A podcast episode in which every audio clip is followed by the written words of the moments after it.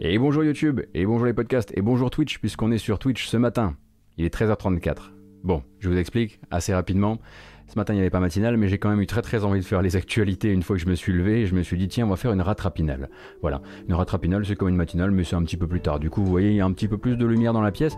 Et globalement, on va quand même couvrir les dernières 48, 48 euh, heures, 24 heures euh, d'histoire, euh, d'histoire et d'actualité du jeu vidéo. On va discuter un petit peu de, des jeux qui sont annoncés, des jeux qui sont sortis, des actus importantes, des dates, des retournements de situation divers et variés. Mais aujourd'hui, on ne parlera pas d'Epic versus Apple. Je laisse un petit peu les avocats et les témoins charger leur qui, et euh, comme ça on essaiera de faire un point un petit peu plus global lundi. Euh, d'ici là on va parler de la série The Division, on va parler du lancement évidemment, mais pas trop, de Resident Evil Village, puisque c'est la sortie de Resident Evil Village aujourd'hui, de l'E3 qui confirme de nouveaux partenaires d'Activision pour vous servir évidemment, je sais que vous adorez ça, mais également de Gearbox, de jeux indépendants, euh, d'Epic Games, mais seulement pour des jeux gratuits, euh, ainsi que euh, de jeux japonais. Il y a un petit peu de tout, et puis ben voilà, j'espère que vous ne vous rendrez pas compte de la supercherie si vous nous suivez sur, sur YouTube ou en podcast. Et on va commencer avec une bande annonce. Alors, qu'est-ce qu'on regarde aujourd'hui pour pas se réveiller, mais pour l'heure du café? On pourrait regarder la bande annonce de Resident Evil Village, mais je me suis renseigné auprès des gens qui ont fini le jeu et il se trouve que il y a quand même encore quelques vilains spoils en 30 pauvres secondes euh, de, euh, de vidéo. Alors j'ai choisi un autre jeu qui sort aujourd'hui, il est sorti à minuit, sorti chez Focus Home Interactive et les premiers retours ne sont pas très très élogieux. Pourtant, la bande annonce est assez cool, donc on va la regarder en se préparant évidemment à ce que ce soit pas peut-être un grand jeu. Hood Outlaws and Legends.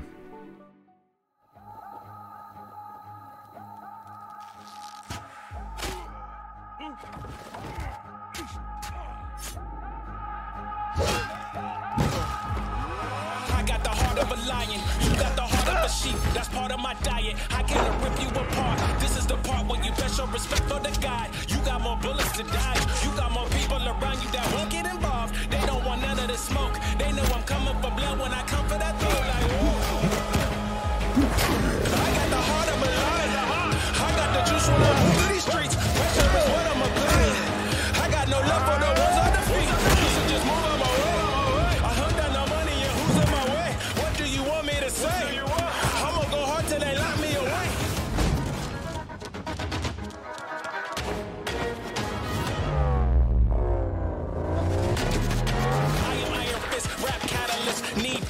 college, proctologist. Whose world is this? Nas answered it. Y'all ain't wanna listen, call it what it is.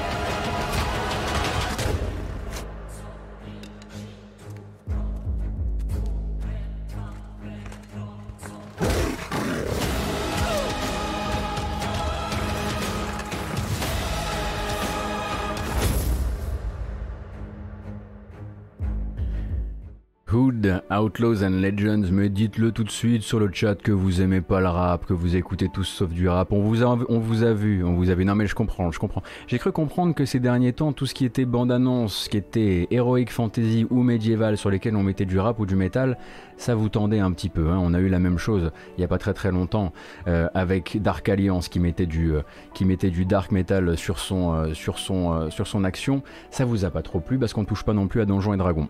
Bon, on va faire le point quand même, ça c'est Hood, Outlaws and Legends, donc euh, le nouveau jeu de Focus Home Interactive ainsi que de Sumo Digital, euh, qui sont donc sur ce jeu de braquage en deux équipes de quatre joueurs qui vont se disputer le même trésor dans des parties multijoueurs. On tient à vous préparer tout de suite, hein. le jeu n'a manifestement pas trop donné accès à la presse en amont, il y a très peu de tests pour l'instant, mais il y a aussi euh, effectivement déjà des premiers retours. Nodus par exemple de Gamecult hein, n'a pas hésité à tweeter que le test arriverait quand il arriverait, mais que depuis qu'il a accès au jeu, il a déjà fait le tour et que manifestement il trouve ça assez mauvais. Bon, euh, évidemment, moi, vous savez que lire que des gens trouvent ça mauvais, bon, bah déjà, ça me met, effectivement, ça me permet de mitiger éventuellement un peu mes attentes, mais ça me donne envie quand même de, l'essayer. C'est pourquoi, après cette rattrapinale, eh bien, on fera un, stream sur le jeu euh, pour voir un petit peu ce que ça a dans le ventre et puis peut-être, voilà, faire un petit peu le tour du propriétaire, vous donner une occasion de vous faire une idée sans avoir à l'acheter. Voilà, c'était la bande-annonce, on va pas dire du matin, mais de ce début de rattrapinale. Alors pourquoi celle-ci plutôt que Resident Evil, je le disais Pour des question de spoil principalement.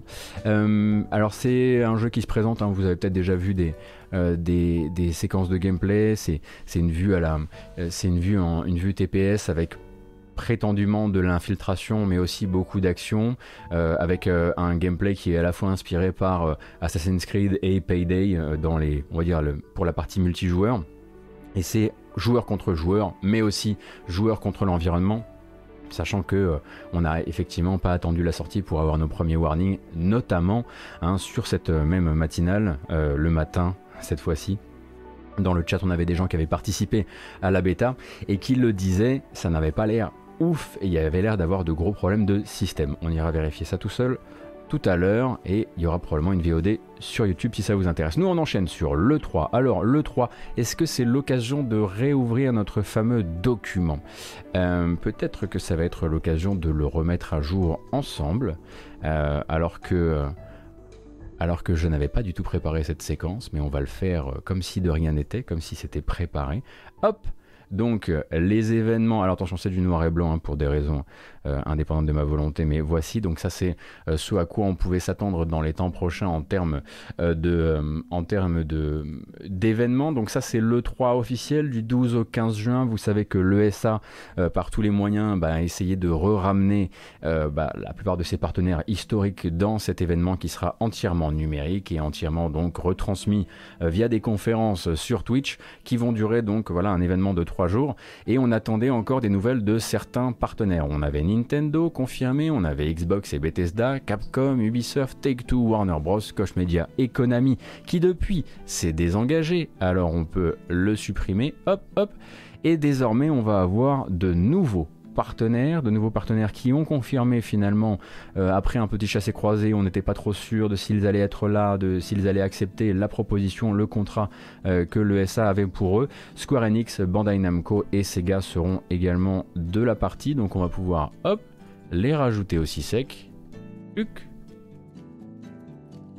Voilà à notre petit groupe de partenaires euh, de l'E3. Alors il y en aura d'autres, hein. il y a Gearbox qui sera là, il y aura NetEase qui sera là, il y aura Marvelous euh, et une pelletée de médias puisque en gros le SA a réussi à refaire copain-copain pour son événement avec tous les médias anglo-saxons euh, possibles et imaginables, sachant que vous aurez aussi, ah car ça nous fait toujours plaisir, des annonceurs sans quoi un E3 n'est pas un vrai E3, parmi lesquels Freedom Games, Deviusai Entertainment, Turtle Beach, Verizon et Binge.com, que des trucs qu'on consomme tous les jours nous ici en France.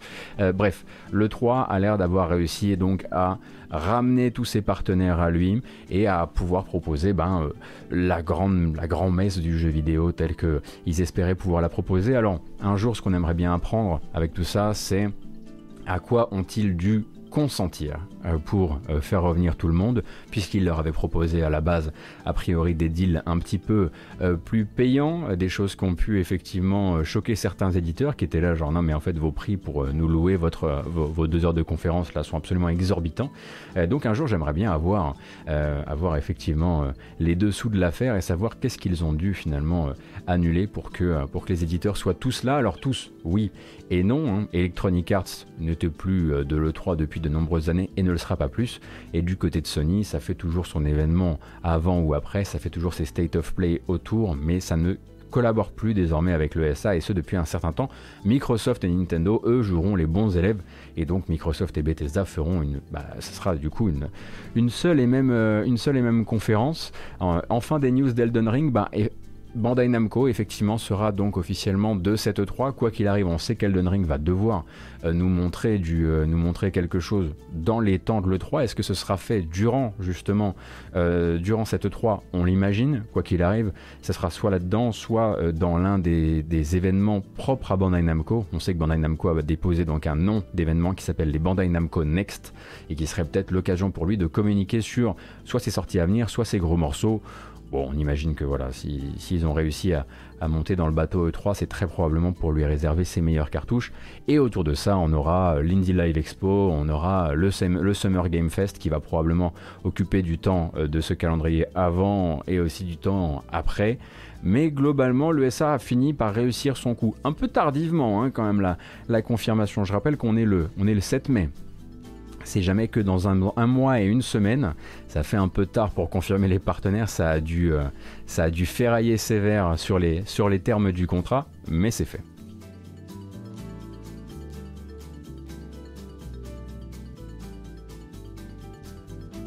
Effectivement, pendant qu'on est sur Twitch actuellement, il y a un stream Final Fantasy VII The Last Soldier. Je vous avais alerté à ce sujet.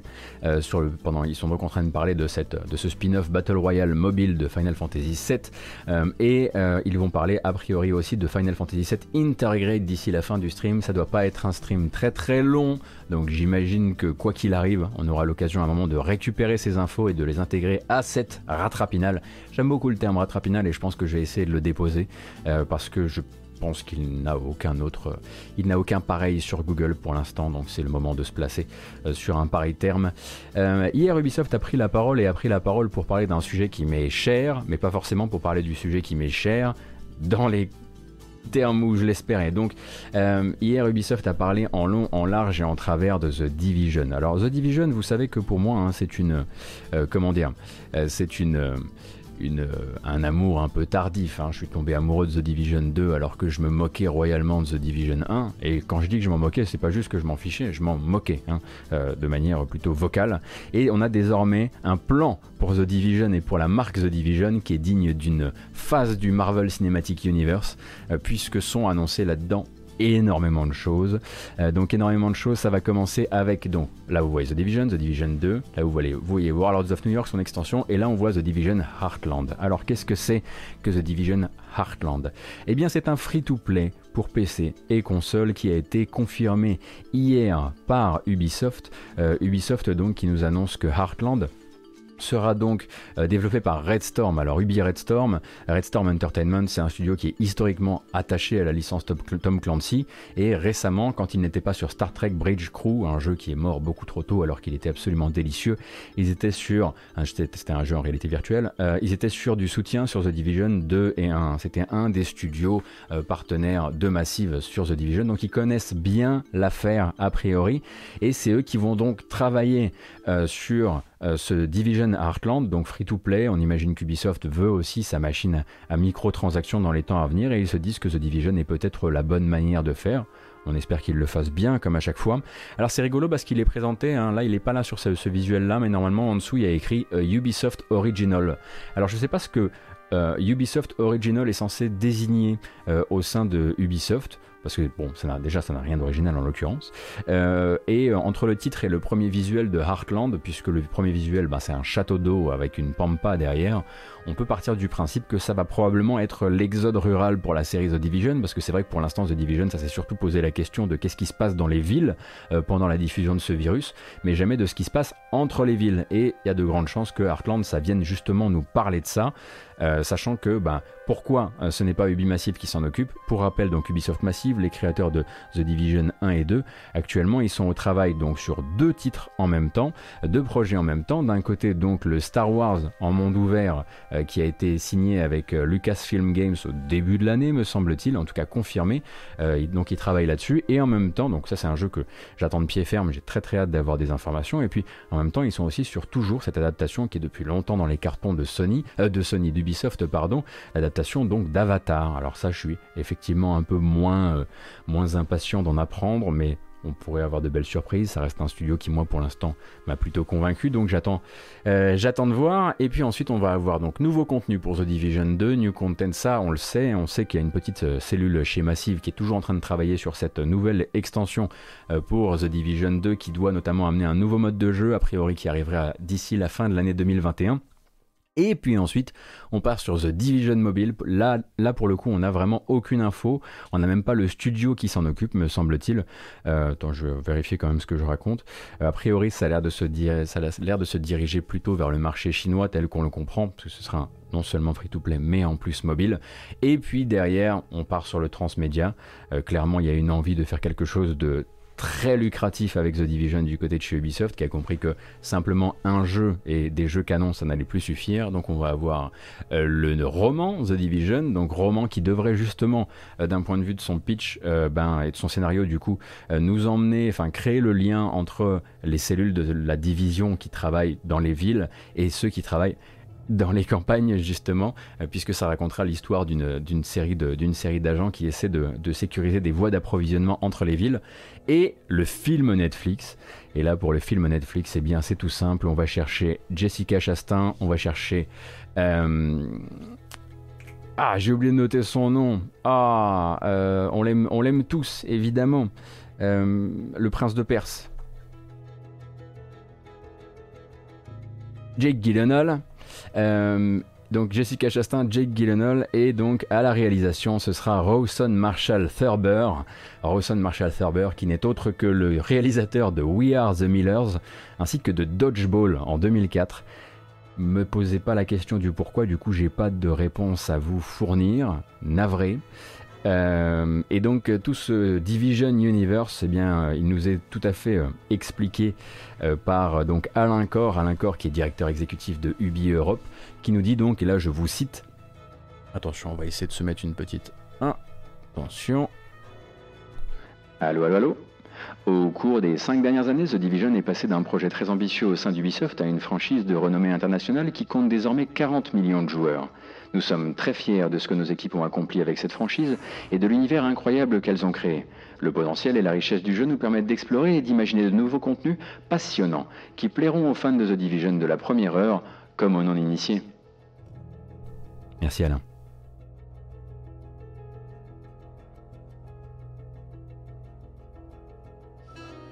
Merci beaucoup les petits pédestres pour le Prime, c'est adorable. Donc moi je suis surtout là pour Heartland, euh, parce que l'idée d'avoir déjà un studio qui n'est pas là pour faire, bah, qui, a travaillé sur The Division de manière tout à fait euh, étendue euh, avec Red Storm sur un free-to-play The Division, ce qu'il peut tout à fait être parce que bah, il existe de très bons hack and slash free-to-play. Vous êtes bien placé pour le savoir. On en parle parfois le matin ici. il faudrait effectivement bon une nouvelle culture du free-to-play, c'est sûr, qui pourrait, il faudrait la, créer de toutes pièces du côté de du côté de chez, chez Ubisoft, mais on a le droit de rêver, pourquoi pas? Ah, c'est deux excellentes comédies, Dodgeball et We Are the Millers, ouais, euh, Charlie, mais bon. On n'est pas là pour rire normalement chez, euh, chez Tom Clancy. Faudra voir. Ou alors il va y avoir des timings comiques absolument imprévus, ce sera très bien comme ça.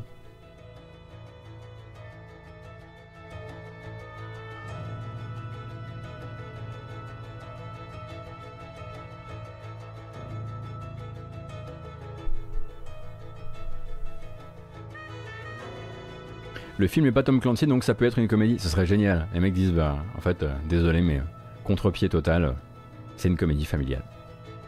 Genre Spy Kids, avec des gamins qui travaillent dans la division. Évidemment, une comédie apolitique. Oh, ça va être pas mal. On commence à. Mais je pense qu'on pourrait faire d'excellents films, vous et moi.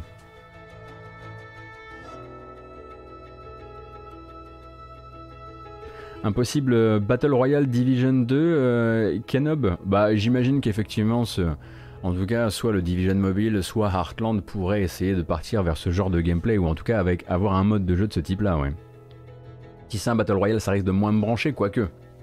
Faut voir. Manifestement, maintenant, j'ai développé une passion pour les pour les M16 légendaires, donc euh, je ne peux plus jurer de rien, malheureusement, à mon propos. Je suis perdu.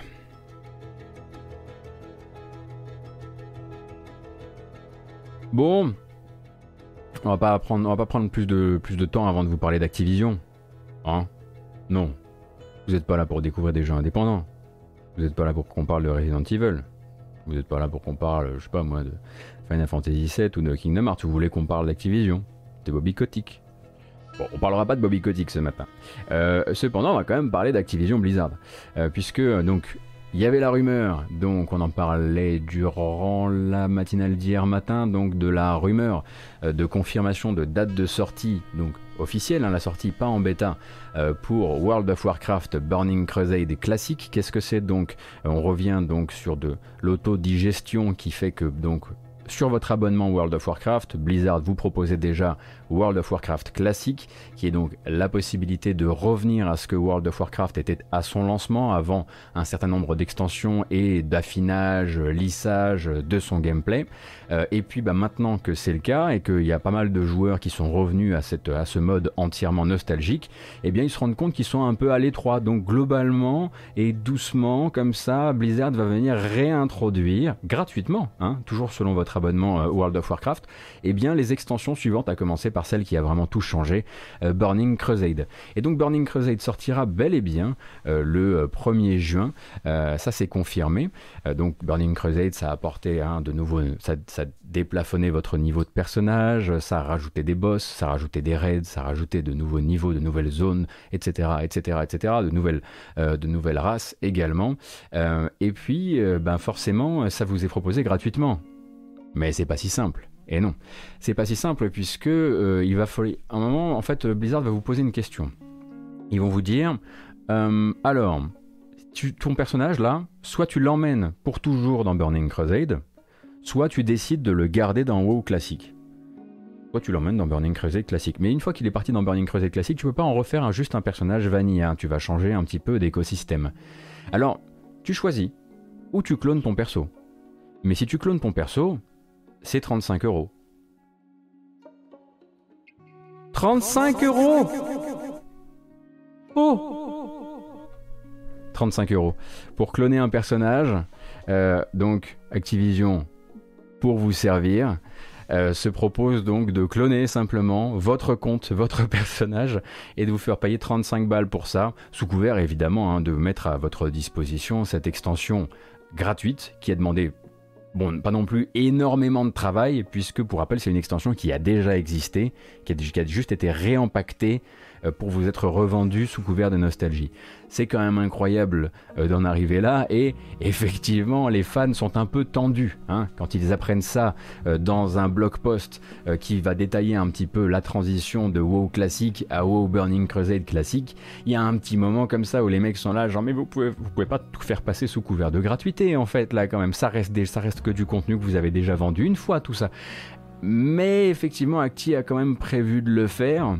Et c'est rigolo parce que ça nous amène en fait euh, à cette fameuse euh, discussion qu'on a eue à propos des résultats financiers d'Activision, euh, où je vous disais que dans, entre 2018 et 2021, de, vraiment sur une, période de 3 ans révolus, Blizzard avait perdu 30% de ses utilisateurs mensuels actifs. Et on se disait, oh là là, ça pique du nez, c'est tendu. Et eh bien figurez-vous qu'en fait, ça là, ce 35 euros pour 35 euros auprès de ceux qui restent, ceux qui sont accros, eh bien ça fonctionne parce qu'ils ont perdu 30% de leurs utilisateurs mensuels actifs, mais ils font plus d'argent qu'avant. Ça c'est ce que j'ai oublié de vous dire l'autre matin. C'est qu'ils ont beau avoir perdu des millions et des millions de joueurs, ils arrivent à tirer plus de blé de ceux qui sont là. Et c'est avec des moves comme celui-ci. Bravo, ça fonctionne bien. c'est, euh, j'ai lu ça. Alors vous savez, moi le MMO, je n'y ai pas foutu les pieds euh, globalement depuis, euh, allez, on va dire quasiment jamais.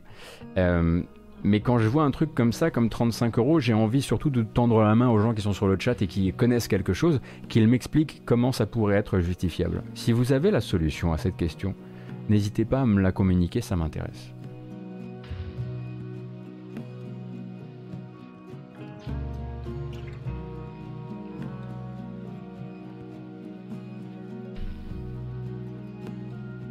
Faut pas oublier que Blizzard ne pouvait pas légalement revendre un jeu qu'ils avaient déjà vendu aux joueurs de WoW classique. Ouais, ouais, ouais, euh, j'ai bien compris, euh, j'ai bien compris, Deus. Effectivement, ils sont pieds et poings liés sur cette histoire de gratuité euh, sur laquelle ils sont engagés.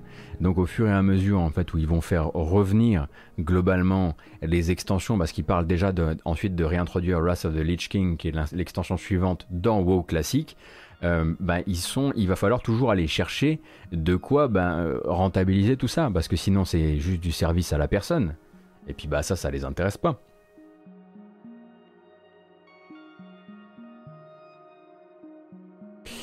Euh, ouais, c'est un peu ça. Ils ont réussi à garder tous les meilleurs pigeons.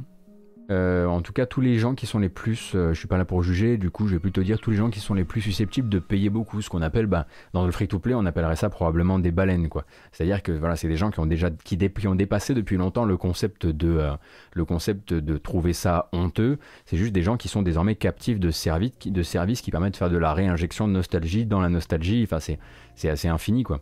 Souvenez-vous hein, de, cette, ce moment à la BlizzConline où il y avait une, porte-parole de Blizzard qui était en train de dire euh, quand on introduira euh, Burning Crusade, euh, vous aurez le choix entre passer à Burning Crusade ou rester dans vos classiques pour toujours. Il y avait ce moment où elle disait vraiment pour toujours face caméra, vraiment les yeux dans l'objectif. Il y avait un côté genre terrifiant en fait. Il y avait, il y avait, un, il y avait un côté un peu les limbes.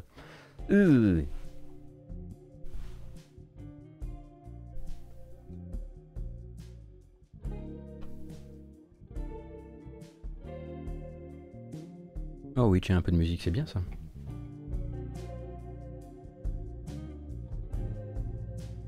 Ce n'est pas surprenant, regardez Pass of Exile avec ses skins qui coûtent en moyenne plus de 40-60 euros pour un skin complet. Bah ouais, mais Golgot encore à la limite les skins.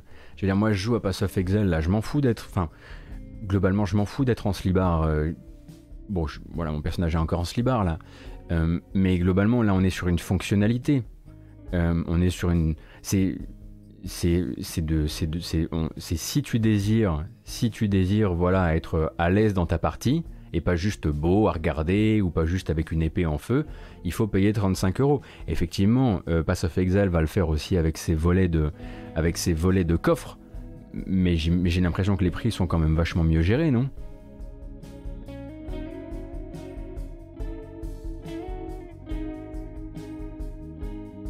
Est-ce que j'ai des, news de Diablo 4 Chinese Man 13 Écoute, quoi qu'il arrive, je n'en ai pas, mais euh, ce, dont on est absolument persuadé, c'est que c'est pas un jeu de ce fiscal-là hein, pour, euh, euh, pour Blizzard. Donc minimum 2022. Et encore, vu les développements des, Diablo récents, voilà, grand minimum.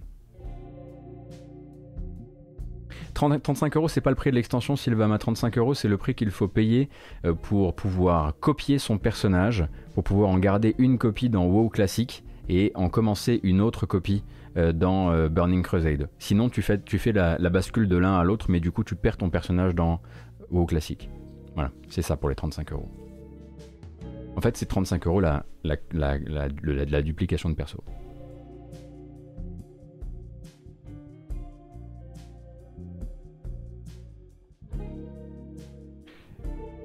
Peut-être que le clonage implique l'intervention manuelle d'un technicien du coup, il fait, à, 35 euros, il fait quoi Du coup, il, te le resculpte sur un bout de bois, le, le perso ou euh, Pardon, hein, je, je veux pas faire de, pas faire de mauvaises blagues, mais tout de même.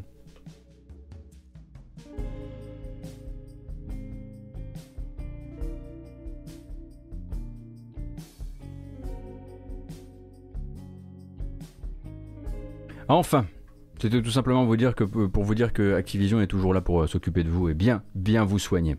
Euh, on va parler un petit peu de Joy-Con Drift, mais cette fois-ci pas de Joy-Con Drift, euh, de, DualSense Drift en l'occurrence. Alors on en parle souvent dans cette matinale, vous savez peut-être que le, cabinet d'avocats basé aux États-Unis, CSKND, euh, donc, euh, qui est basé dans le Kentucky, s'est fait donc une spécialité d'aider euh, les acheteurs de consoles dans leur démarche liée à l'obsolescence négligée, on va dire plutôt que programmée, des manettes. donc Joy-Con Drift, DualSense Drift, le drift des sticks sur pad Xbox One, sur pad Xbox Series, ils sont sur tous les fronts en même temps et ils aident hein, justement les, les acheteurs qui veulent se faire rembourser ou qui veulent que les choses changent, eh bien, les aident justement à se regrouper autour de recours collectifs, ce qu'on appelle aux États-Unis des class action. Euh, et donc en fait, ils sont actuellement en train de travailler sur une class action qui vise Sony auprès de la Cour fédérale californienne. Et le but, c'est donc hein, de, ça vise les défauts des manettes DualSense, euh, ainsi que la manière qu'a Sony de traiter pour l'instant le souci, qui est manière qui est jugée donc par les plaignants insuffisante. On avait déjà parlé, en fait, les trois consoliers, pour ce genre de problème, depuis très longtemps, ont la même approche du problème. Ce qu'ils vont faire, oh là, la musique est beaucoup trop triste pour un sujet comme celui-ci, enfin. Euh, ça aussi. allons-y pour ça.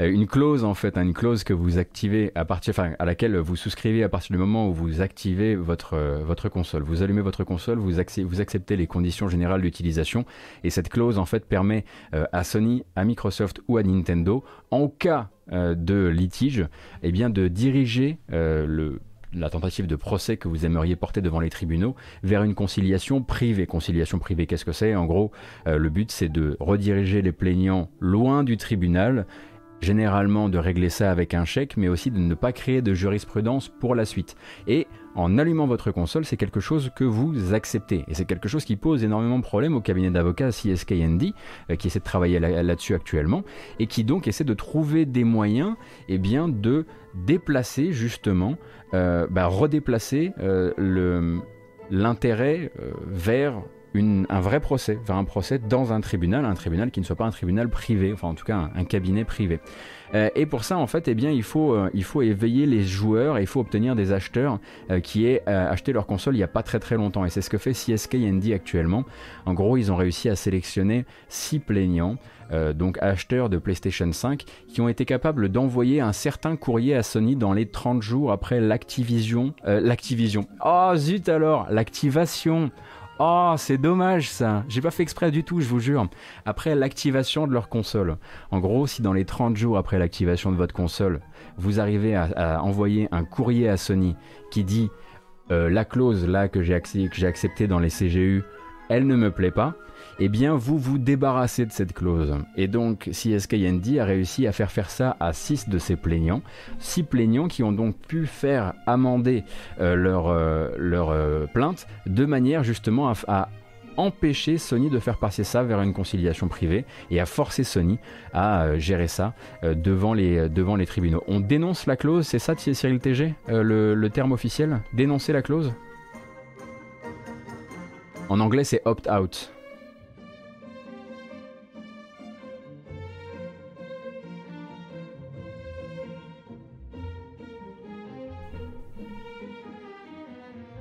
Et donc en dénonçant cette clause, eh bien, euh, ça rend le passage automatique en conciliation privée beaucoup plus difficile tel que je le comprends.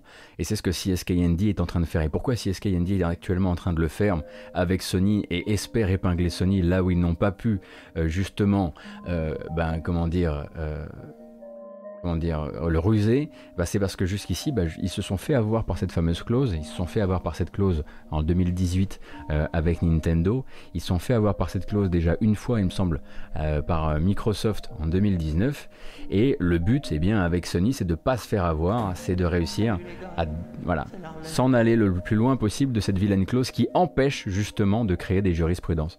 Merci beaucoup Canard PC qui arrive avec les 164 lapins. Bienvenue les lapins, on était en train de parler de DualSense Drift et de comment un, cabinet américain essaie de faire plier les géants. Bon, effectivement, à sa, à sa petite mesure. Merci Visual pour, pour le raid et bienvenue. Alors d'habitude, nous, hein, vous savez, c'est une matinale. Hein. Normalement, c'est de 9h à 11h30, mais aujourd'hui, on est sur une rattrapinale. Alors qu'est-ce que c'est C'est simplement que ce matin, je voulais dormir un peu. Euh, et du coup, bah, c'est une matinale un petit peu décalée, mais la même, comment dire, la chose est la même. Hein. Au final, on, fait euh, l'actualité jeux vidéo et on est en plein dedans, justement. Euh, alors, attendez un petit peu. Attendez. Ah bah, on va pouvoir parler de Randy Pitchford. Vous arrivez pile à l'heure, les lapins. C'est trop bien. Alors, Randy Pitchford. Randy Pitchford, vous savez, quelqu'un de, comment dire, très fier. Hein. donc le boss de Gearbox le boss de Gearbox dont la licence à succès reste encore aujourd'hui euh, Borderlands. Gearbox a donc euh, été racheté par le groupe Embracer, vous le savez peut-être, on avait pu en parler il me semble en février. Embracer l'a racheté à 1,2 ou 1,4 milliard de dollars, euh, rachète tout le groupe Gearbox et Embracer c'est l'immense conglomérat de sociétés dirigé par Lars Wingefors et qui possède, qui possède Koch Media, qui possède THQ Nordic, qui possède Aspire Media, qui possède voilà, plein, plein, plein, plein d'éditeurs et de développeurs. Et donc, eh bien, euh, Randy, il a pas trop trop aimé ce qui se passait ces derniers jours.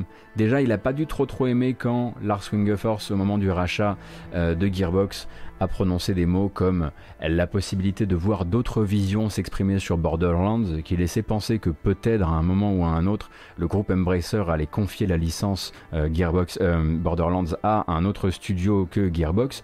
Ensuite, il y a eu ce moment où il n'a pas trop aimé non plus euh, le moment où, ben, il n'y a pas très très longtemps, c'était quand? C'était il y a quelques jours, on voyait poindre sur Internet la, la rumeur selon laquelle le prochain gros Borderlands serait un jeu qui serait développé par un autre studio mandaté par Embracer et pour lequel Gearbox ne ferait que du soutien, voire du co-développement au mieux.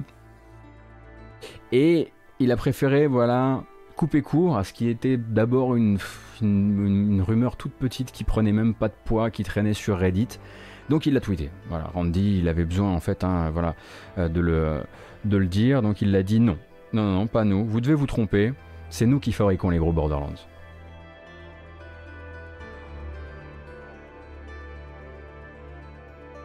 Je pense que ce qu'il n'a pas aimé non plus, c'est que hum, L'opinion publique a cru aussi, quand euh, il a été racheté par, euh, par Embracer, euh, que il a eu cette déclaration où il disait c'est génial parce que avec la thune de Embracer, on va pouvoir faire un nouveau projet qui nous tient très à cœur, euh, qui est un projet risqué qu'on ne pouvait pas se permettre de mettre en place avant quand on n'avait pas l'argent d'Embracer derrière nous. Alors tout le monde s'est dit oh ok donc vous allez faire autre chose que Borderlands et euh, du coup bah Borderlands va voilà, avoir des spin-offs ou des épisodes euh, canons qui viennent d'autres studios. Et là en fait il a, il a pas du tout pas du tout pas du tout pas du tout pas du aimez ce qui, ce qui a commencé à se tramer sur internet donc il le dit, voilà, on me parle. Attendez. Allô, allô C'est Andy Pitchford. On me parle de rumeurs donnant Gearbox co-développeur ou assistant sur un nouveau, jeu, un nouveau jeu Borderlands. C'est faux. Gearbox sera le studio principal derrière tous les jeux Borderlands, qu'ils soient canon ou spin-off. Pas de co-développement. Le ton du mec, on sent que le mec est tendu on sent bien que le mec est tendu. Hein. Pas de co-développement, c'est la dernière phrase euh, de cette prise de parole qui embraye ensuite sur un deuxième tweet où en gros il en profite pour glisser que le nouveau projet est un sacré morceau. Euh, il l'appelle, il dit We are making the big one. Voilà, on fait vraiment le gros Borderlands. Et il invite hein, notamment les développeurs et les créateurs qui, voudraient rejoindre le projet à se faire connaître puisque a priori ils sont en phase euh, de prise de masse sur le studio pour couvrir ce projet-là. et c'est rigolo parce que, pour reprendre les mots d'un grand sage de l'Internet, c'est pas lui qui décide en fait.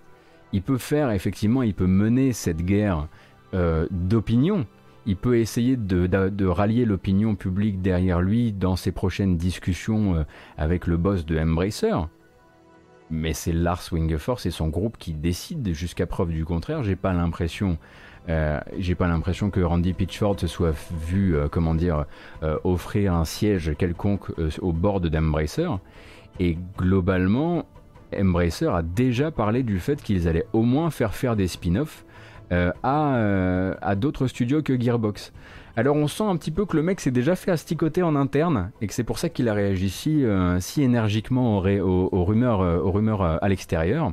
Donc a priori, hein, on devrait entendre parler d'un nouveau Borderlands à l'E3 par eux, pas par eux, co-développement, pas co-développement. Pour l'instant, en tout cas, lui, il a l'air voilà, hein, de faire quand même de bien border la chose, histoire de dire que c'est eux qui sont en contrôle sur le projet. Mais je trouve ça bizarre en plus de dire nous, faisons tous les Borderlands à partir de maintenant, euh, qu'ils soient canon ou qu'ils soient spin-off, puisque vous avez déjà laissé faire du spin-off avec Telltale. C'est pas une honte je, sais pas, la communication est très particulière. Je vous laisserai hein, euh, euh, effectivement euh, lire ça de votre côté, me dire ce que vous en pensez, mais le ton de la communication fait très, très fébrile.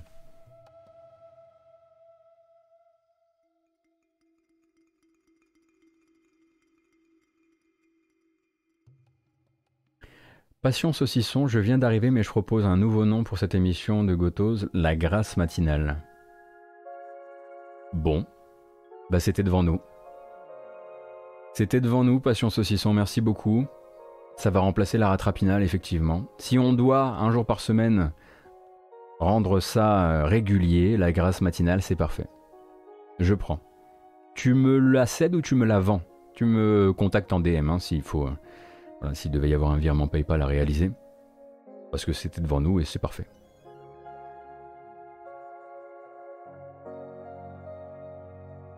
Tenez, à ce propos, on a, on a, eh, on a prévenu personne qu'on allait live aujourd'hui et on a quand même atteint les 1000 viewers. Donc merci d'être là, euh, si nombreuses et nombreux. Ça mérite au moins qu'on fasse une petite fête. Combien, combien, combien, combien, combien, combien? Attendez, attendez, parce que là, il faudrait quand même pas. 1011, c'est un très joli chiffre. C'est pas rien, c'est pas trois personnes. Oh, c'est dark.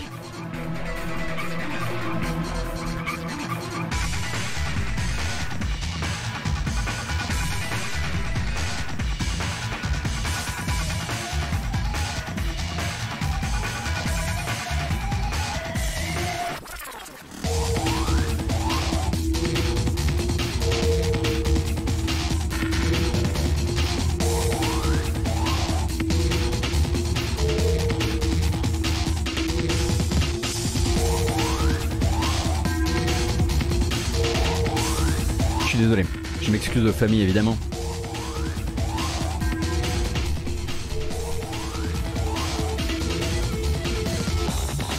Le Goto coup est revenu, effectivement. Ah, c'est. Hum, de l'énergie euh, chaotique là hein, qui, qui s'empare de nous. Faut qu'on fasse attention parce que c'est dangereux ces petites choses là. Ah, ça c'est DMC tout court, hein. c'est même pas euh, euh, Devil May Cry 3, ça c'est le, le tout premier. Merci G-Toast. Et merci également Gormador tout à l'heure.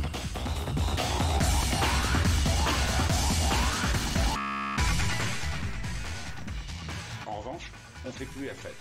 La bamboche, c'est terminé.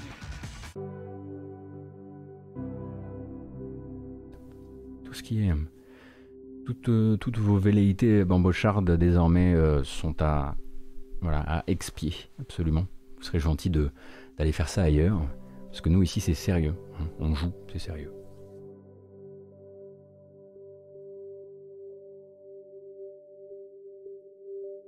C'est quelque chose qu'on n'a pas pu, détailler euh, cette info avec euh, Oscar Lemaire qu'on recevait hier dans la matinale euh, pour parler, des résultats financiers de Nintendo.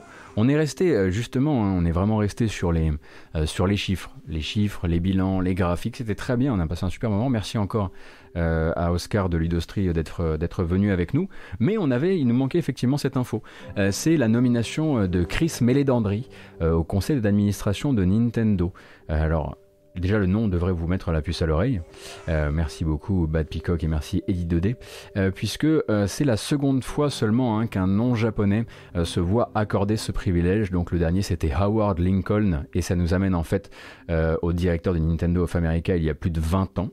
Euh, et donc première aussi pour quelqu'un qui ne vient pas directement du jeu vidéo, hein, puisque Chris Meledandri, euh, il est président directeur général d'Illumination Entertainment. C'est donc le studio qui travaille actuellement sur le film d'animation Mario. Euh, et que vous avez connu aussi le studio hein, pour euh, euh, Despicable Me, donc Moi Moche et Méchant, Les Mignons, bien sûr, et Comme des Bêtes, il y en a eu deux, hein, des films, Comme des Bêtes, et donc c'est un vote de confiance extrêmement fort hein, vis-à-vis -vis du travail en cours sur le film Mario, on l'imagine, puisqu'on n'attend même pas que le film soit sorti pour mettre directement le mec au conseil d'administration de Nintendo. Euh, et ça fait aussi, bah, ça, nous, ça nous donne une piste supplémentaire si vous en manquiez du prochain grand axe de développement euh, pour Nintendo euh, dans, le, dans, le, dans les années à venir. Alors le cinéma, l'animation, les produits dérivés à très très gros budget comme ça. Et donc il y a une petite déclaration officielle de Nintendo pour qui nous explique comment Chris Meledandri s'est retrouvé au conseil d'administration de Nintendo. Alors Chris apportera au management de Nintendo un... Attendez, parce que là, je suis pas. On n'est pas bon là. Chris apportera au management de Nintendo un éclairage extérieur plus objectif, avec une force de conseil basée sur des années d'expérience et d'intuition dans le domaine de l'entertainment. J'ai dit entertainment parce que je savais pas si on pouvait dire amusement là.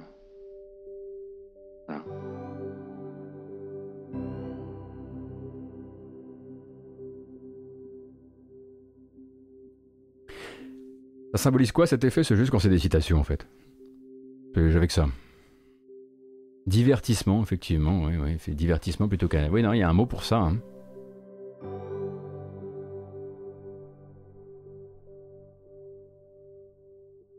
les deux pas en arrière, c'est parce que je suis en train de. Voilà, je fais des trucs. Posez pas trop de questions.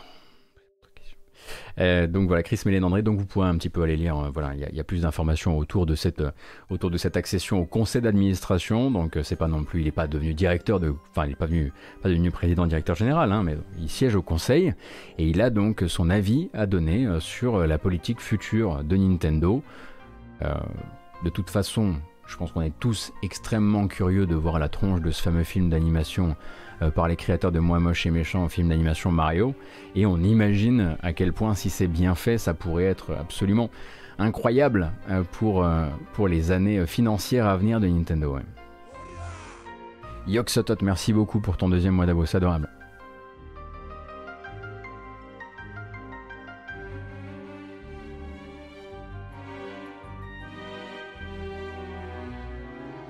Les années d'intuition, ouais, là, il a fallu que je fasse une traduction un peu à la volée, parce qu'en gros, euh, voilà, la, la, déclaration parlait pas vraiment de ça, mais en gros que son intuition est issue d'années d'expérience, machin.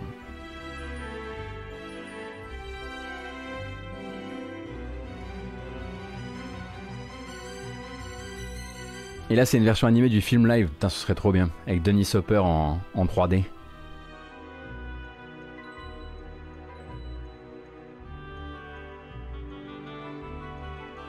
Euh, c'était, je sais pas si je plus c'était Insight. Bon, on discutera de mes capacités à vous faire des belles traductions en français un autre jour, si vous voulez bien, parce que manifestement, vous... j'ai vu déjà qu'il y avait des gens qui débattaient sur Twitter hier de savoir si c'était bien ou pas de me laisser euh, multiplier les anglicismes. Alors sachez que, indépendamment de votre avis et de vos remontrances, j'essaie moi d'aller mieux parce que j'en ai envie. Voilà. Mais c'est pas facile.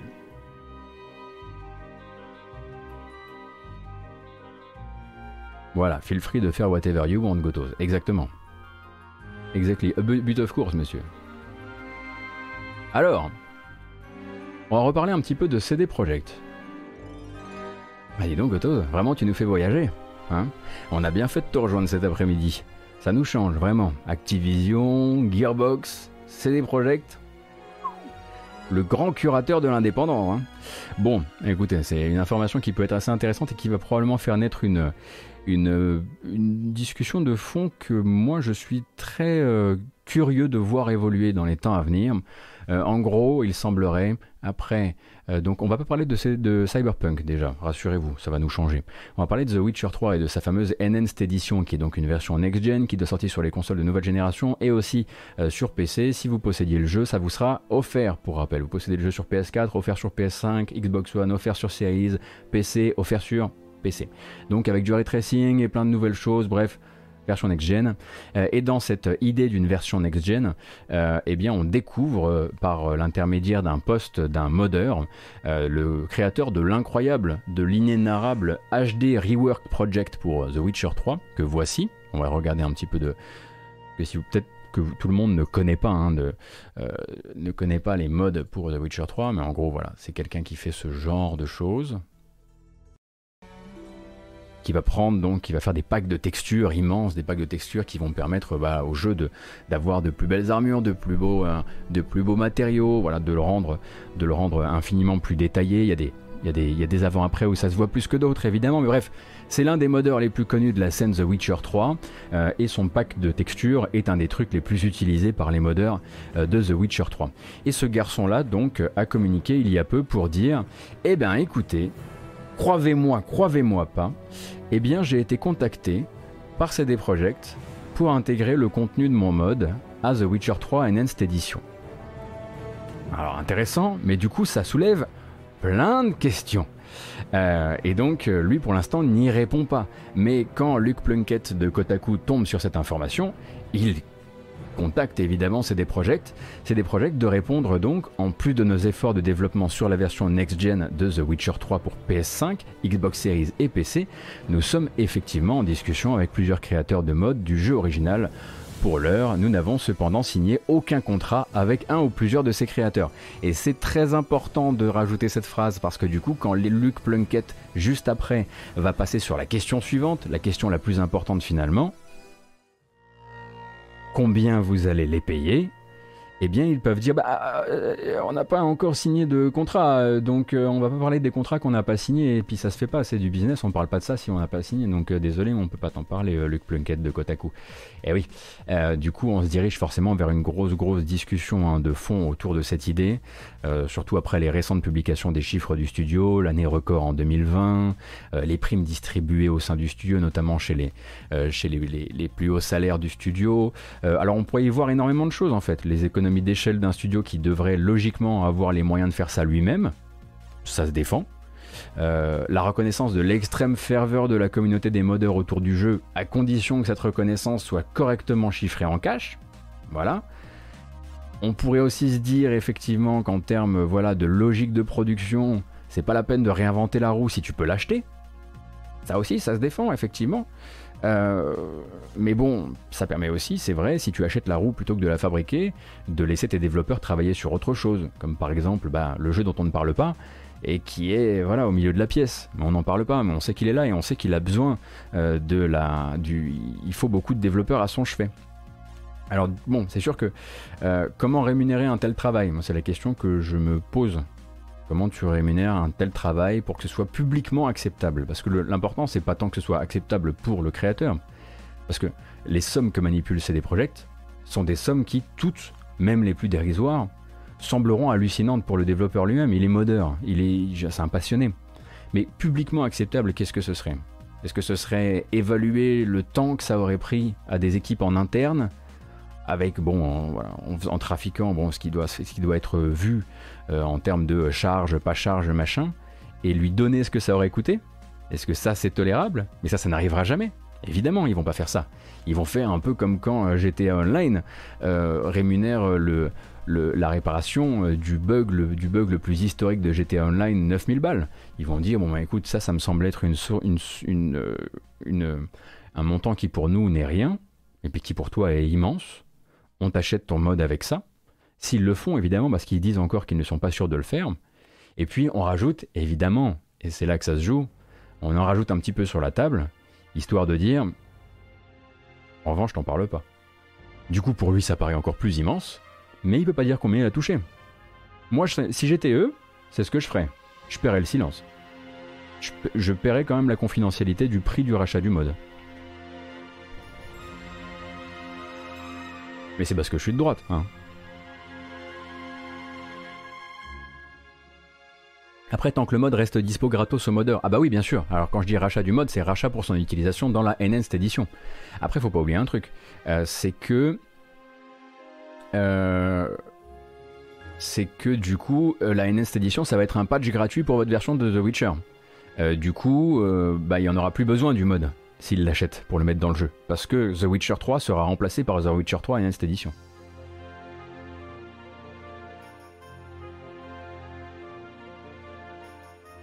Le mec a déjà parlé, c'est trop tard maintenant. Ah non, non, non, non, non. Eh, le but, c'est pas qu'il se taise sur le fait qu'on a, l'a payé. C'est qu'il se taise, se taise sur combien?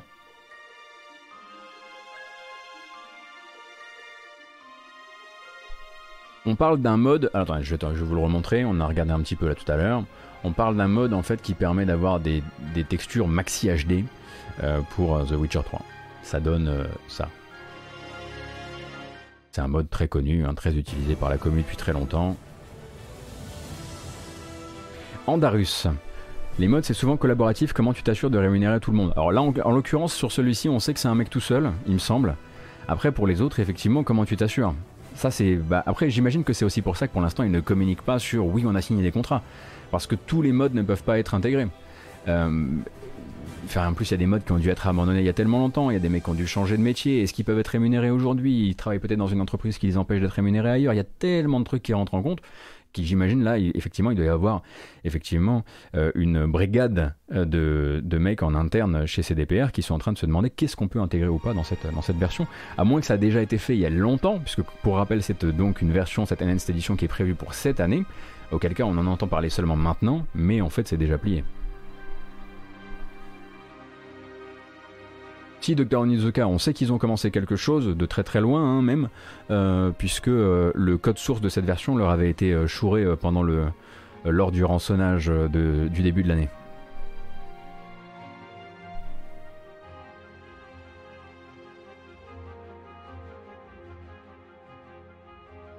Ah oui, effectivement, Vegabix, c'est vrai qu'après, oui, t'as tout, bah, tout le côté ruissellement, quoi. Tu te retrouves, tu te retrouves effectivement avec la question de où est-ce qu'ils ont chopé les textures qu'ils ont utilisées. Donc il faut une traçabilité maximum du truc. Est-ce qu'ils vont aller jusqu'à s'embêter avec ça? Je ne sais pas. Moi, tout ce que je demande, c'est pas grand-chose. Vraiment, vous mettez le mode fast travel, puis on n'en parle plus. C'est nickel. Ah, je sais, là, je, sais qu'il y a deux écoles, hein, mais j'avoue que le fast travel, c'était quand même pas mal du tout.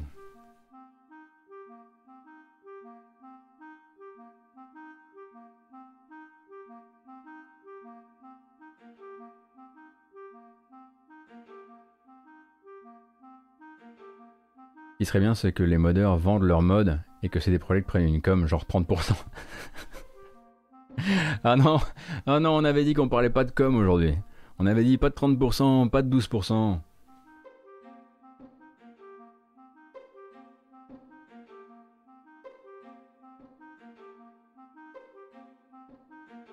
Toujours est-il qu'il faudra du coup qu'on ait plus d'informations un jour et qu'on espère en avoir un jour euh, sur euh, comment a été fabriquée euh, cette Enhanced Edition qui est toujours prévue pour cette année et qui doit être normalement un des grands moments médiatiques hein, de, cette, de cette année pour CD Projekt puisque pour rappel, c'est quelque chose qui, bon bah, on sait que la santé financière, on sait que si sur les, marchés boursiers c'est pas la joie, la santé financière de la société, ça va. Euh, c'est quelque chose qu'ils sont en train de euh, financer en très grande partie pour des gens qui possèdent déjà le jeu original et qui du coup auront cet update de manière gratuite. Après, il faut effectivement se dire que derrière, euh, The Witcher 3 est donc sorti, on est en 2021, il est sorti en 2015, ça fait 6 ans. Le seul fait de le ressortir maintenant pour console de nouvelle génération, c'est réengager potentiellement une nouvelle génération de joueurs. Donc au niveau des ventes, ça devrait pas être dégueu non plus, vu la vitesse à laquelle le jeu est capable de revenir dans les top Steam à l'heure actuelle dans sa version de 2015.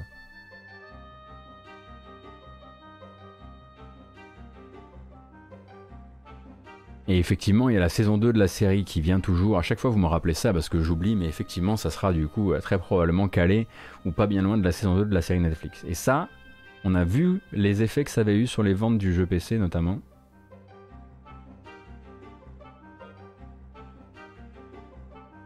Leur priorité, ce serait pas plutôt Cyberpunk bah, Kaiba, quoi qu'il arrive, on sait qu'ils euh, veulent absolument tenir, euh, tenir cette, ce 2021 pour, pour, la, euh, pour euh, le l'enhanced édition de The Witcher 3. Ils en ont besoin, je pense. Hein.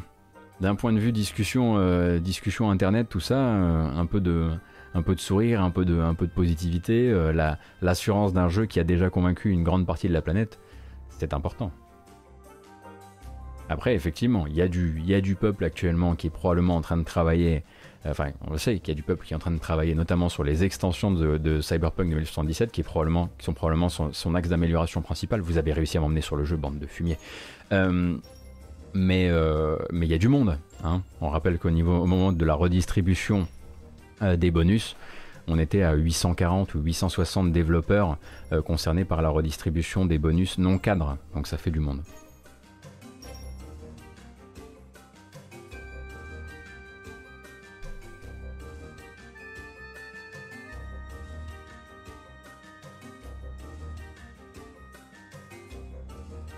Il faut que les gens le sachent, tous les studios bossent sur plusieurs projets en même temps, effectivement, ça ne change, ça ne change pas euh, ce qui est une prio ou pas, c'est juste une nécessité capitaliste. Euh, après, oui, effectivement, hein. c'est comme quand je pense au fait que quand, je pense au fait que est en train de travailler sur un jeu Star Wars et que je suis tout fou, et après je dis, putain, merde, fait chier, il y a des développeurs de chez eux qui sont obligés de travailler sur Avatar à côté.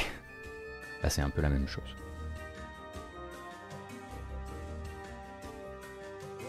Merci Dead Poulette et merci aussi, car j'ai oublié tout à l'heure, Kéronron, adorable, ainsi que Paltorn. Merci beaucoup pour le soutien. Effectivement, The Witcher 3, ça permet de redorer son blason à toute proportion gardée, parce que je suis pas, voilà, c'est pas ma spécialité, mais à pas trop cher. C'est-à-dire que c'est pas un, pas un nouveau développement, quoi. Euh, et nous continuons alors que SimCity, du don, on avait dit quoi? Ah voilà, ça c'est smooth.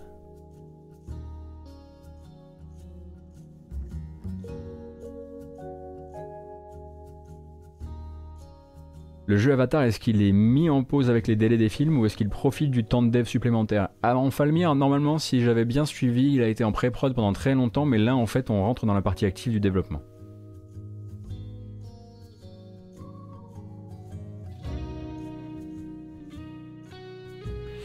On va parler de Frostpunk. Eh oui, mais on va parler de votre manière d'aborder Frostpunk, euh, puisque le but c'est l'annonce, et de, vous communiquer hein, surtout l'annonce de NetEase, donc NetEase le conglomérat chinois euh, très orienté free-to-play, très orienté mobile, euh, qui annonce donc son partenariat avec 11-bit Studios pour le développement d'une expérience mobile Android et iOS estampillée Frostpunk. Voilà, ça c'est la première information. Attention quand même, puisque le communiqué des deux parties, hein, chacun a communiqué, mais il est très laborieux. Et c'est très difficile de comprendre ce qui est en train de se passer. C'est très nébuleux. Alors on a, on a, du mal à savoir si ça va vers un portage qui est doté de contrôle mobile ou un nouveau jeu même si on nous parle aussi de nouvelles fonctionnalités comme le développement d'un personnage, un mode roguelite, des guildes, donc un système de guildes dans votre ville, on l'imagine, et la possibilité de sauver des animaux en voie de disparition en même temps qu'on gère ça. Euh, pour information, il y aura donc euh, des informations sur ce donc euh, Frostpunk mobile, qui n'est peut-être pas un jeu qui est tourné vers nos, territoires à la base, le 20 mai prochain. Donc ce sera durant l'événement qui est lié au, nouveau jeu développé par NetEase le 20 mai. Ça s'appelle le Product Launch. Vous voyez en fait il y, a des studios qui s'encombrent de What's Next, Save the Date, machin. Eux voilà, Product Launch.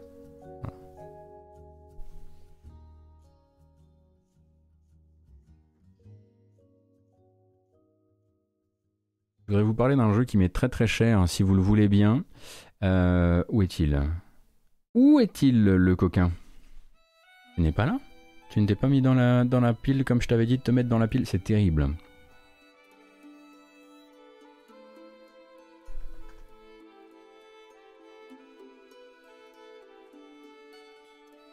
Ah le voilà.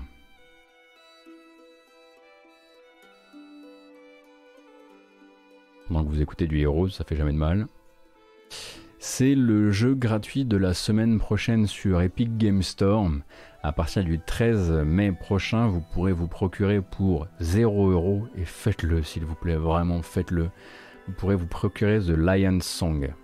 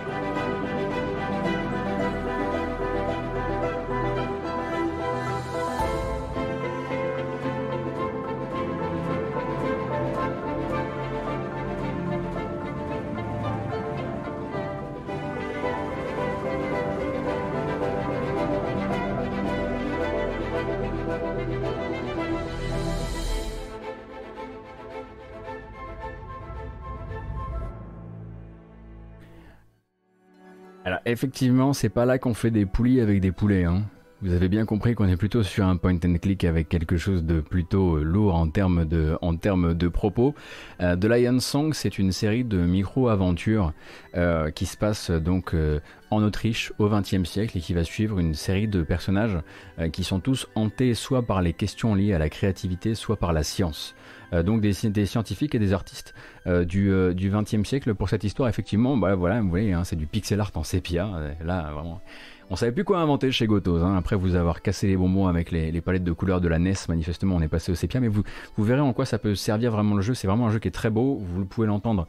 Euh, la BO euh, est à tomber par terre. Ça vous prendra pas très très longtemps. Ça se finit en une après-midi. C'est peut-être l'affaire de 2-3 heures. Je me souviens plus très très bien. Les thèmes sont super intéressants. C'est super bien écrit. Euh, et donc c'est donc le, c'était le premier jeu, le jeu qui a un peu révélé le studio. c'est Mimimi et non pas Mipumi. Non, c'est non, c'est Mi Pumi et pas Mi Attendez, une seconde, je vérifie. Les deux studios sont allemands, ils nous emmerdent hein, avec leur... Attendez une seconde.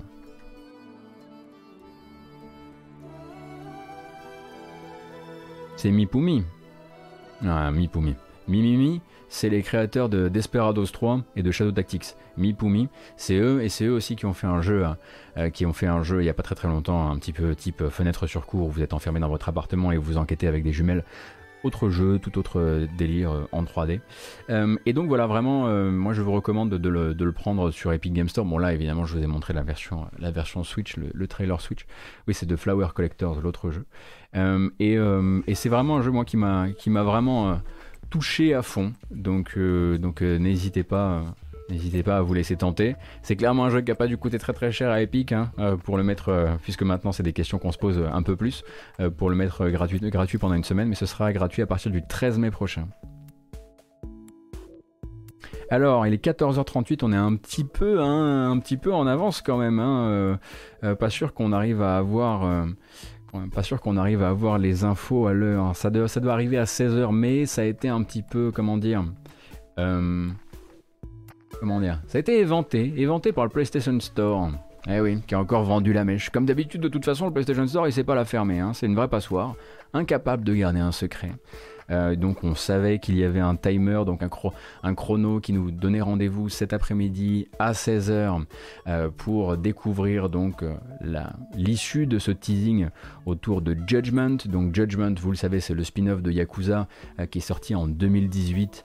toujours, alors celui-ci, le premier était centré sur Takayuki Yagami, qui est donc un avocat qui est voilà, biclassé tabasseur. et on avait vu pas mal de pas mal de petites vidéos, notamment par le compte Twitter japonais de Judgment, qui laissaient penser qu'ils étaient en train de teaser un deuxième épisode. Et c'est désormais éventé par le PlayStation Store. Euh, effectivement, à 16h cet après-midi, Sega va présenter Lost Judgment, nouvel épisode du coup, euh, qui est à la fois, qui est à cheval en fait entre les générations PS4 et PS5, et qui est toujours centré sur le même personnage. A priori, le jeu donc vise le 24 septembre 2021 au Japon et si on peut faire confiance un tant soit peu euh, aux infos, comment dire, euh, à la manière dont a été fait le teasing juste ici, euh, jusqu'ici, c'est-à-dire un teasing international, on peut peut-être espérer que ce soit un lancement international avec directement la localisation ou au moins la localisation en anglais, puisque sinon ils auraient fait leur teasing dans leur coin. sachant que le premier, il me semble qu'il y avait eu 4 ou 5 mois de battement entre la sortie et la version localisée. Là, j'ai l'impression en tout cas qu'ils vont nous annoncer à 16h une version, euh, une version full localisée pour le 24 septembre 2021. Donc c'est un deuxième épisode hein, tel qu'on le comprend, c'est pas un DLC. Euh, en tout cas, sinon il l'aurait appelé Judgment double, point autre chose. Là, c'est vraiment Lost Judgment quelque chose. Donc a priori, on est sur un deuxième item de, euh, PlayStation Store.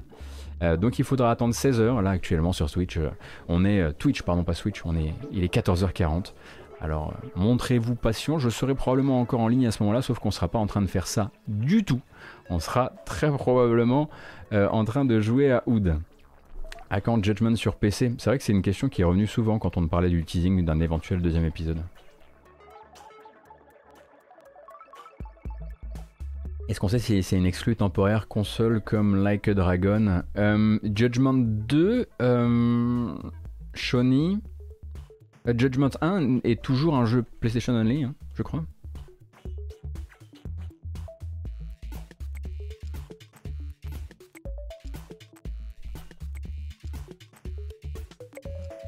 Et non, aujourd'hui sur cette chaîne, vous ne, vous ne verrez pas euh, ah, la version next-gen est sur Xbox. Ah oui, c'est vrai. C'est vrai qu'il est arrivé sur Xbox uniquement via la, version next-gen.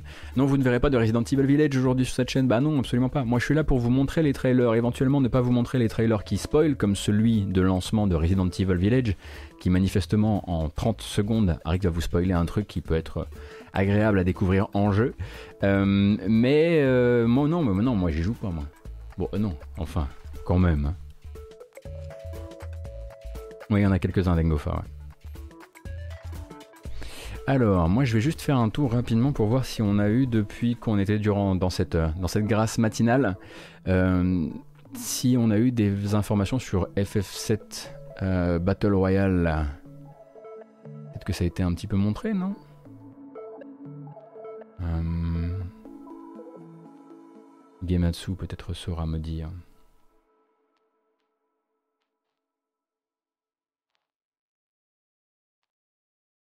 Vas-y, va pour le Twitter de Nibel, c'est la meilleure solution, c'est encore mieux que Gematsu. Oui, alors il y a un FF7 Battle Royale mobile au Japon qui va comporter des informations scénaristiques euh, dans le nouveau FF7 Verse. Oui, si vous êtes arrivé en cours de route et que c'est la première fois que vous avez cette information, ça date pas d'aujourd'hui. Euh, c'est assez, euh, assez vieux presque maintenant. On rappelle donc que The First, donc FF7 First Soldier est donc un Battle Royale dans l'univers de FF7 mobile d'abord orienté vers le public japonais, mais on imagine qu'à terme ils vont quand même essayer de nous l'amener parce que forcément ils vont planquer quelques petites croquettes scénaristiques là-dedans qui vont servir l'intérêt global du FF7 Remake Project. Et à côté de ça, on a Final Fantasy VII Ever Crisis, qui lui n'est pas First Soldier et qui n'est pas non plus l'autre Crisis Core. Donc Ever Crisis qui vous permet de revivre tous les éléments, les événements de FF7 et du, de la collection FF7, donc avec Crisis Core et même avec Advent Children, si vous voulez, qui est un film d'animation pour les plus jeunes qui nous regardent. Et donc ça, ce serait une sorte de re-remake beaucoup plus traditionnel que le premier, qui serait aussi orienté sur mobile et on imagine un jour sur Switch, avec dedans des mécaniques de gacha. Il faut suivre, hein. parce que moi si je récupère des, petits doudous comme ça, tout doux, euh, tout, tout naïf, tous les deux mois, je vais, amener, tous vos potes d'un coup, on va tous les casser un matin. On les fait asseoir et on leur explique ce qui va se passer chez Square Enix autour de FF7 pour les deux prochaines années. Voilà, comme ça c'est fait. Mes pauvres. Mes pauvres enfants de l'été.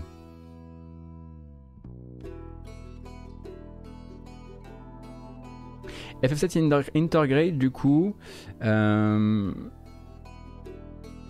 il y a un nouveau. Alors, il y a une nouvelle bande-annonce de FF7 Intergrade qu'on va pouvoir regarder ensemble. Et là, vous allez me dire, mais attends, Gotos, t'as parlé de First Soldier et t'as parlé de Ever Crisis, mais t'as pas parlé de, de Intergrade. Qu'est-ce que c'est Intergrade?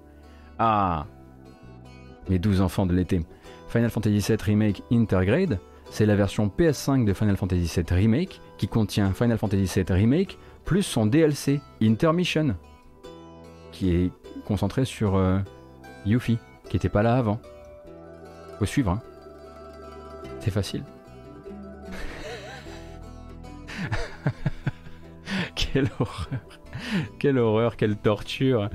Euh, alors, pour les gens qui. Voilà, you can watch euh, le trailer. Alors, je vais essayer de nous trouver l'endroit du stream où se trouve le trailer. Le nouveau trailer de Intergrade.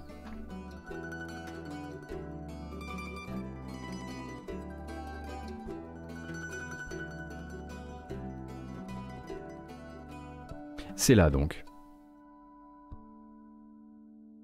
C'est parti.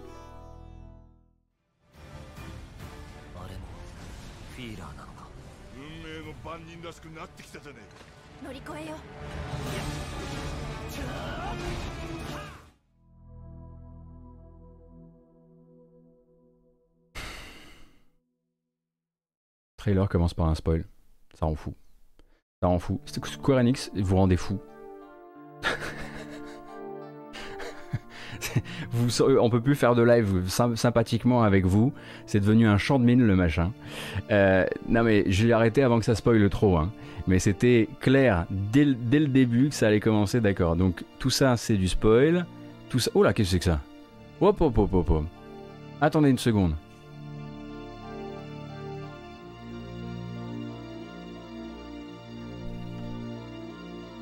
Ah voilà, ça c'est pas du spoil. Bon, bah c'est pas du spoil dans le sens où bon, euh, on espère que c'en est pas quoi. Donc ça c'est plus lié au DLC Yuffie donc.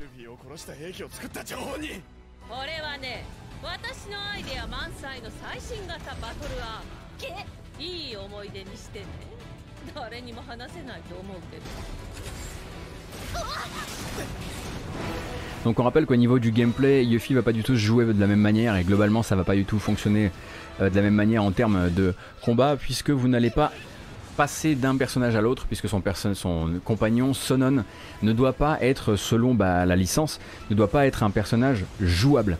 Et de fait, euh, vous n'allez pas passer d'un personnage à l'autre, vous allez toujours jouer Yuffie et elle va avoir un gameplay un peu plus action, euh, où vous allez devoir eh bien, avoir des, des bons réflexes pour récupérer certaines, certains boomerangs au bon moment, créer des combos, etc. Donc on casse un petit peu hein, le, le principe de permutation entre les personnages jouables. Sonon restera vraiment géré par l'IA tout du long et on découvre, oh, les nouveaux personnages imaginés par Nomura. Tout va bien.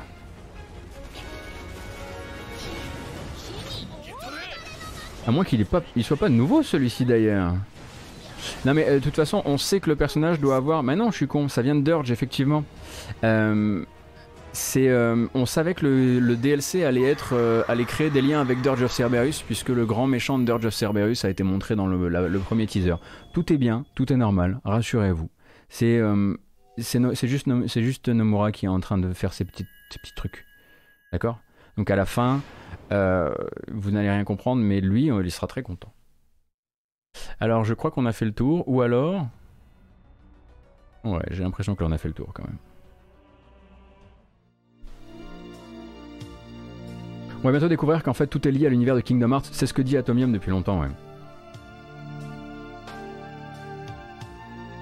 Oui, effectivement, je le dis à chaque fois. Euh, j'ai oublié de le dire cette fois-ci. Euh, Final Fantasy VII Remake Intergrade et donc la version PS5 qui contient le DLC Intermission. DLC Intermission qui est exclusif à la PS5. Pas la peine d'essayer d'acheter le DLC sur votre version PS4, ce n'est pas possible. En revanche, vous, pouvez, vous pourrez faire la transition euh, de la PS4 à la PS5 et de manière gratuite, sauf si vous avez pris la version PS Plus de Final Fantasy VII Remake, euh, puisque celle-ci ne pourra pas faire la mise à jour gratuite, puisque le jeu vous a été offert, enfin offert dans votre abonnement, euh, pour euh, le passage sur PS5. Est-ce que c'est clair? Même moi je m'y perds. Euh, Atto dit ça sérieusement Oui, Atto dit euh, que, pour lui à terme, euh, on ne pourra pas en fait dépioter l'intégralité de l'univers créé par Final Fantasy VII Remake, qui n'est pas vraiment un remake, mais pour ça, il faut, y avoir joué pour comprendre un petit peu qu'est-ce qui peut se permettre. Et donc, pour lui, en fait, tout ça, ça pourrait en tout cas connecter avec Ever Crisis, donc un autre remake qui connecterait scénaristiquement avec ce remake là, mais également connecté avec First Soldier qui est donc, on pourrait rappeler le Battle Royale mobile, mais également du coup pouvoir permettre des choses comme ben, avoir euh, dans le DLC de Final Fantasy VII Remake euh, des personnages qui viennent euh, de Crisis Core, et tout ça selon lui doit pouvoir à un moment ou à un autre nous emmener jusqu'à Kingdom Hearts. Ouais. ouais. Avec des microtransactions au milieu pour tout comprendre. Si, si c'est bien fait, si c'est bien fait. Mais bon, Atto, vous savez, c'est un prophète du chaos. Hein. Euh, si déjà si les machins arrivent à rester juste dans le précaré des différents jeux FF7 actuels et à venir, on aura de la chance. C'est ce qu'il essaie de nous dire, je pense, à sa manière.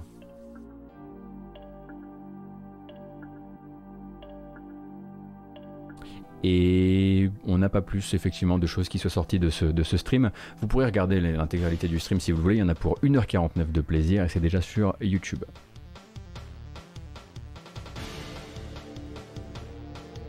Est-ce que le DLC est vendu séparément? Est-ce qu'on est obligé d'avoir le jeu pour le faire? Le DLC est vendu séparément, oui. Si tu as une version PS5 updatée euh, de la PS4 euh, de euh, Final Fantasy VII Remake, là tu peux acheter le DLC, il te coûtera 20 euros.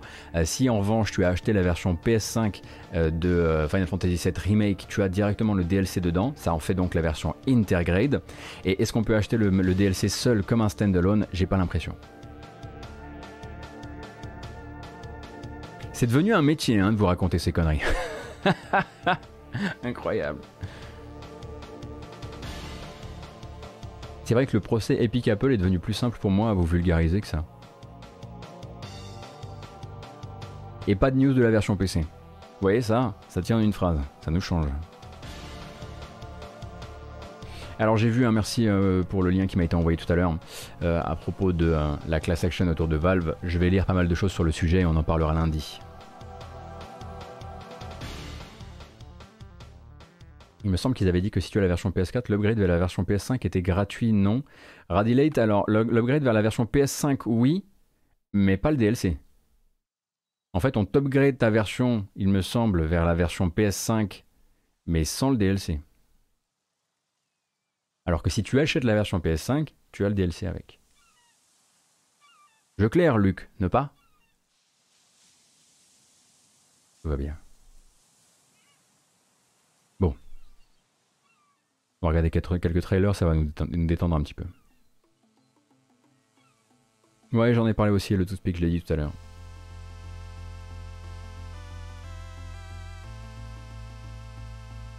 Mais attendez, parce que j'ai des meilleures douilles pour vous.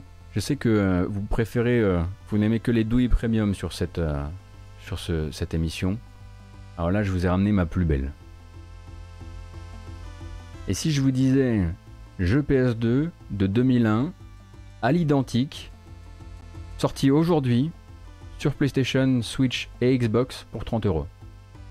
C'est bien, non? C'est un bon deal. Je trouve ça pas mal. Merci beaucoup Dark Wender. Gate Dark Alliance, le hack slash slash action RPG dans l'univers de Baldur's Gate sorti sur PlayStation 2 en 2001 vous est reproposé quasiment sans aucun changement pour 30 euros. On remercie la vie, on remercie cette belle opportunité. C'est ce qu'on appelle le fameux oui mais sur Switch.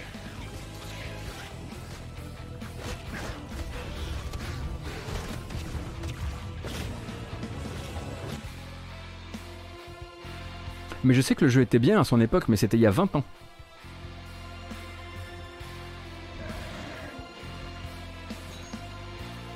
On était. On était des enfants, on était des soubresauts à l'époque de Dark Alliance. Alors c'est juste le 1. Hein.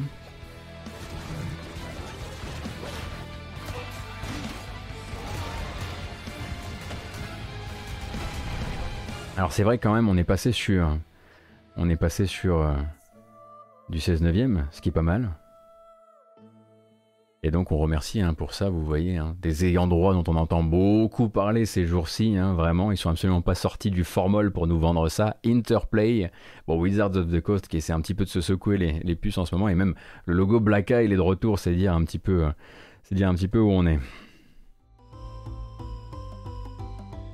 Donc 30 balles, non, 10 balles, 8 ou alors un vrai remaster.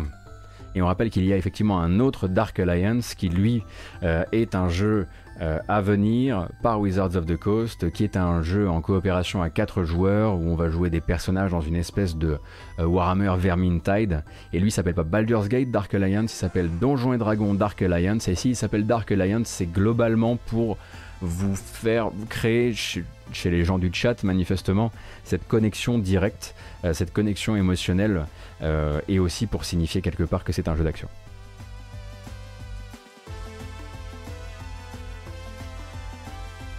Renlian, merci beaucoup pour ton prime. Merci également Darkwinder. Jeu que dossier bleu et vous sur une centaine de tableaux très clairs. Vous semaine prochaine et sans faute. Tout à fait.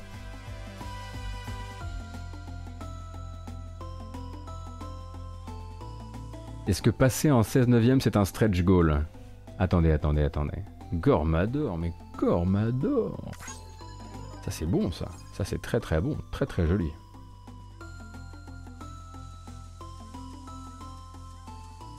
En fait, apparemment FF7 Remake Intergrade est le nom de la version standard spécifique à la PS5 refaite et donc pas forcément avec le DLC dedans. D'accord. Donc il faudrait donc, quand on, quand on achète la version disque PS5, on dira qu'on achète Intergrade plus Intermission, c'est ça?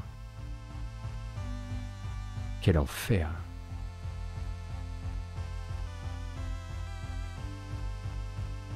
Tuez-moi. il y a un autre jeu qui sort aujourd'hui.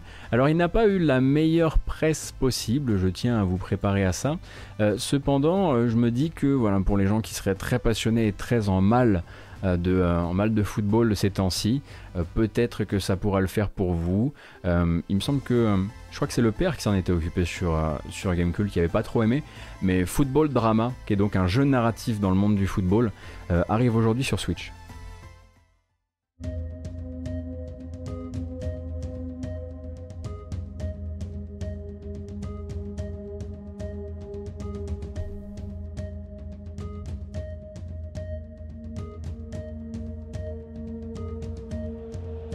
Donc un jeu où vous jouez un entraîneur à la fois euh, au bord du terrain durant les matchs, mais aussi euh, durant les phases narratives entre les matchs, on va dire ça comme ça, autour des matchs. Euh, un jeu, effectivement, donc un jeu signé Paolo Pederini, je crois, qui est assez atypique. On est vraiment sur du jeu bizarre, hein, surtout si vous attendez un jeu de foot. mais en l'occurrence, qui a quelques personnes qui ont trouvé leur compte. Après, il n'a pas été énormément célébré non plus a priori parce que justement il y avait des phases pas très intéressantes, notamment les phases de match. Euh, mais euh, vous avez donc un, test qui est disponible, il me semble, ou un GK Live avec le père qui est disponible sur Gamecult, et je me remets largement à son avis sur le sujet.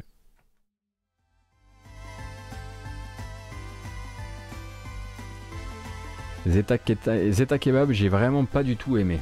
Pas réussi à dépasser deux heures sans m'endormir. Ouais, ça, alors effectivement, ça a l'air assez lent en termes de rythme, hein, c'est sûr. Nous sommes d'accord. Alors, qu'est-ce qu'on a d'autre? Ah, pour le prochain, je suis bien content parce que pour le coup, je peux attester du fait que c'est un super jeu. Et c'est une version Switch, et elle arrive à la fin du mois. Oui, bien sûr que j'ai des bonnes nouvelles pour vous. Bien sûr, la voici. Probablement une des meilleures nouvelles du jeu vidéo d'hier, hein, je peux vous le dire.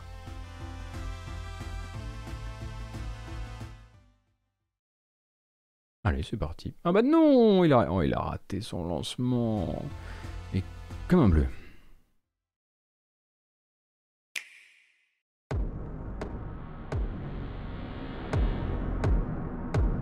Ça, c'est Crying Suns, c'est développé à Montpellier et c'est un FTL-like euh, très enrichi en lore, très enrichi en littérature, je dirais même, en, inspiration venue de la littérature de science-fiction.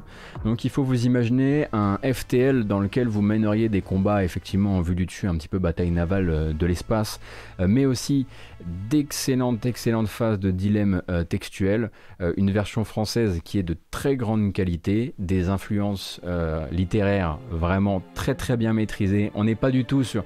Voilà, c'est vraiment l'inverse du jeu qui euh, a lu euh, euh, a lu ces classiques de science-fiction et vous les régurgite bêtement ou vous fait juste des références. c'est inspiré par plein de choses. C'est effectivement inspiré par Dune, mais c'est inspiré par, inspiré par Dick, c'est inspiré par plein de choses. et Vraiment, moi je recommande beaucoup de jeux et il est disponible donc à la fin du mois sur Switch. Alors, il n'est pas incroyable, notamment parce que il a des soucis de répétitivité. Il n'a pas la même variété, on va dire, qu'un FTL. les runs vont manquer parfois effectivement un peu de souffle. mais ce qu'il fait en termes d'ambiance, en termes de musique, enfin ambiance visuelle, musique et les histoires qu'il raconte, j'ai vraiment beaucoup aimé. Il a été donné gratuit sur Epic Games. Ouais, je suis pas particulièrement surpris. D'ailleurs, les développeurs en profitent hein, de cette annonce Switch euh, pour confirmer que le jeu a, rencontré euh, euh, plus de 1,3 million de joueurs. Ce que je pensais pas du tout qu'il comment dire Je pensais pas du tout que ça arriverait parce que le jeu n'a pas non plus été hyper, j'ai l'impression, traité et mis en avant à sa sortie. mais le rendez-vous a bien eu lieu.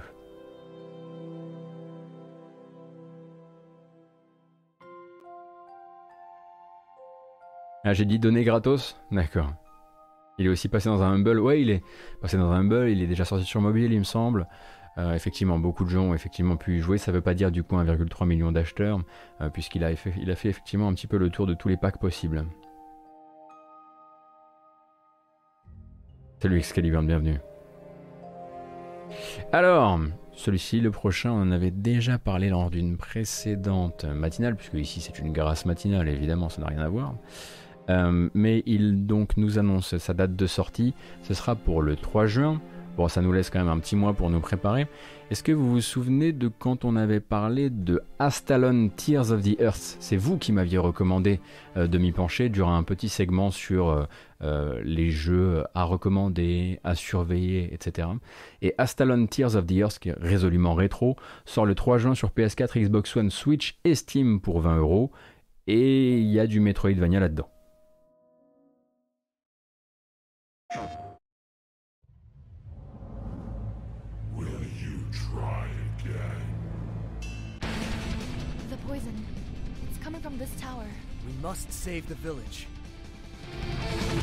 Donc ça c'est pas le look du jeu. Ce ne sont que quelques artworks. Ça ressemble plutôt à ça en fait. Et vous allez donc sur un, un Metroidvania avec une très très grosse map et donc la possibilité de permuter entre trois personnages à la volée, mais également de vous renforcer d'une mort à la suivante. Sympa mais pas, mais foufou, nous dit Von Yaourt qui avait essayé.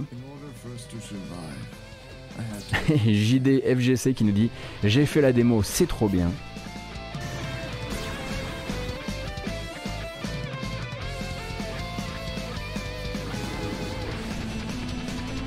Et donc Astalon Tears of the Earth, c'est le 3 juin prochain. Effectivement, cette OST nonobstant devra être surveillée.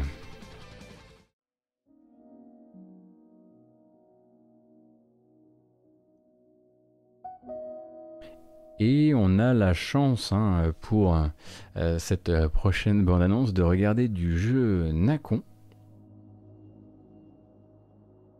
Qui rend curieux.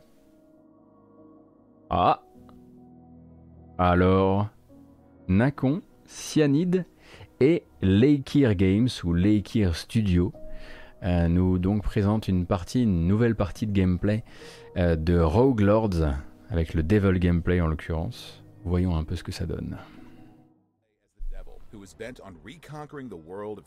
Alors attention, il y a de la VO, il y a de la voix off hein, sur, cette, euh, sur cette capture. Alors on va vite hein, repérer. Alors déjà, les, les, modèles 3D des personnages font très pendulo. Alors on vous a vu, Cyanide, mais c'est pas très grave, mais on vous a vu quand même. On se croirait croirait dans un point and click euh, au pays des morts. Euh, et à côté de ça, ça se, ça se présente un petit peu, on a l'impression comme un Darkest quelque chose qui pourrait aussi euh, nous rappeler ce Darkest Dungeon-like aux commandes d'une armée, de l'armée d'un nécromancien. Et donc, bah, il faudra suivre évidemment hein, toute la vidéo de gameplay pour comprendre un peu les, les spécificités. Mais a priori, donc, roguelite, possibilité de se balader librement dans des donjons qui sont générés à chaque sortie aléatoirement et des combats qui, eux, euh, sont gérés au tour par tour avec des équipes de héros qui ont plutôt un bon style, je trouve. Il y a des bons trucs qui se dégagent de la, de la DA, en tout cas à mon sens. To better withstand certain attacks or to finish off an enemy before a devastating strike. You can also steal buffs or return debuffs to those who inflicted them to create powerful combos or suppress your opponent's tactics. You can also recharge your skills without spending action points to gain the upper hand. Donc on nous explique qu'on on va avoir une espèce de mode devil qui va, qui va être une sorte d'ulti qu'on va pouvoir utiliser bah, pour intervenir directement durant le combat si j'ai bien tout compris. Je dois dire que je reste curieux. Parce qu'il a vraiment une tronche, je trouve.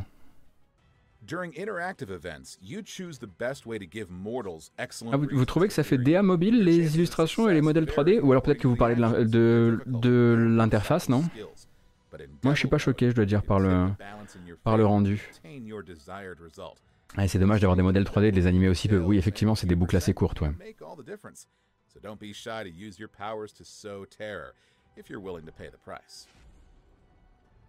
Donc c'est développé à la fois, je le disais, par Cyanide, on va faire les Américains, euh, mais aussi par euh, Lakir Studio, Lakir Studio qui est donc un studio basé à Ivry, donc deux studios français sur l'affaire pour le compte de Nacon. Et ça prévoit quoi ça en date de sortie? Attendez un peu. Sortie cette année, prévu pour cette année, mais pas plus d'informations pour le moment. Je trouve que c'est quand même un peu plus beau qu'un jeu flash. Hein. Vous êtes, vous êtes dur.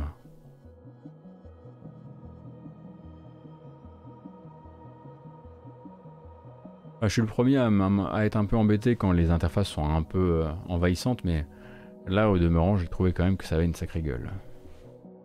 Allez, un petit dernier pour la route.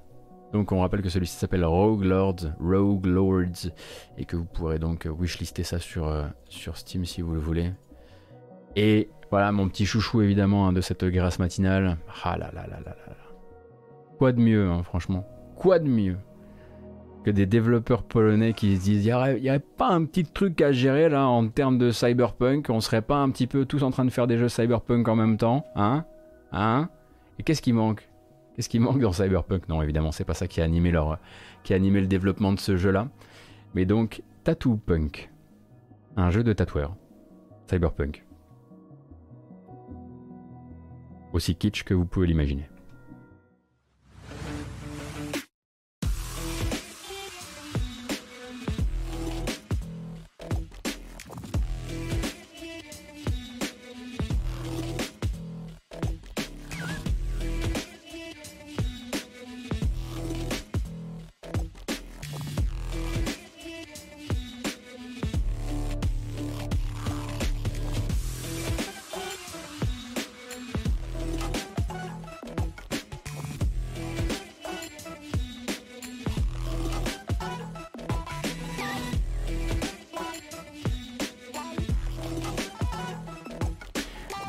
Parce qu'on le peut, évidemment, et qu'on le fait. Donc Tattoo Punk est un jeu qui s'annonce pour 2021.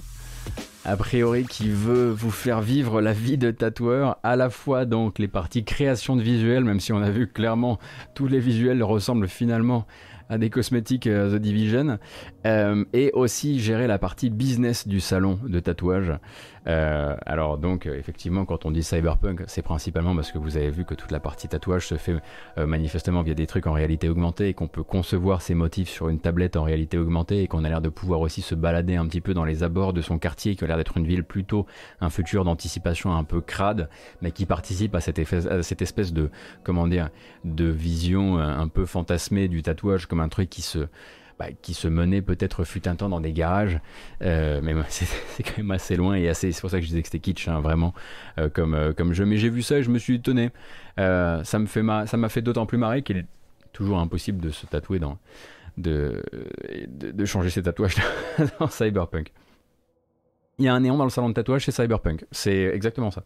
S'il y a un néon dans le salon de tatouage, c'est avec une profondeur narrative digne de celle de Blade Runner. C'est la règle moi qui fais les règles, hein, c'est le jeu vidéo. Vivement un beau tatou intergrade. Non, ça serait un tatouage qui ferait genre intergrade et ensuite barré qui serait intergrade plus intermission et ensuite barré et un truc genre non attends euh, version PS Plus. Donc en fait c'est juste une version intergrade. Mais du coup elle coûte 80 balles. Mais a priori, il y a une partie narrative, euh, Océane, euh, sur, euh, sur le jeu. No Regrets, c'est pas mal, ouais. No Regrets, c'est un, beau, un, beau, un beau tatouage aussi, ouais.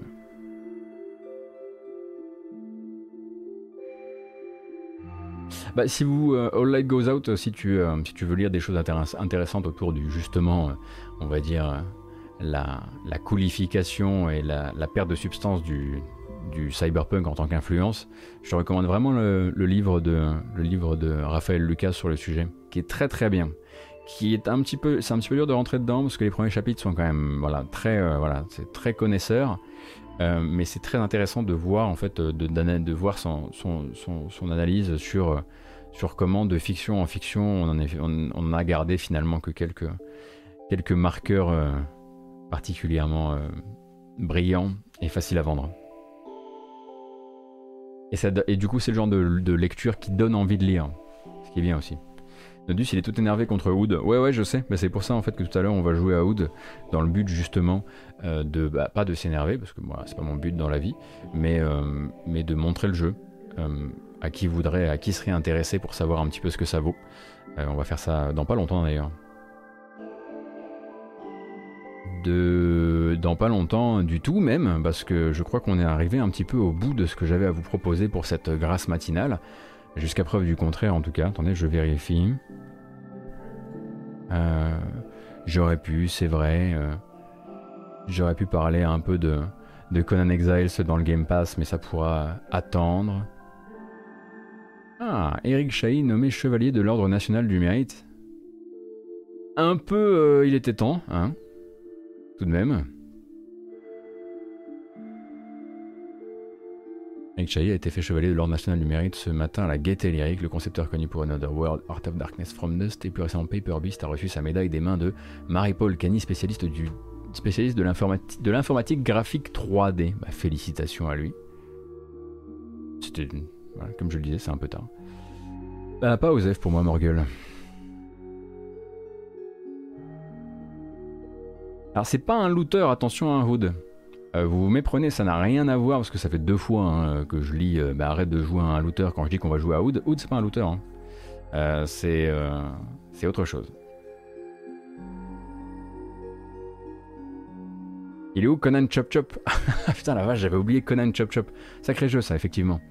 Waouh Il y a Papetura qui sort aujourd'hui. Ouais, effectivement, on est le 7 et il y a Papetura qui sort aujourd'hui. La vache, j'ai complètement oublié. Euh, est-ce qu'il y a un launch trailer? Tiens, ça serait bien pour terminer cette euh, grâce matinale. Yes, parfait.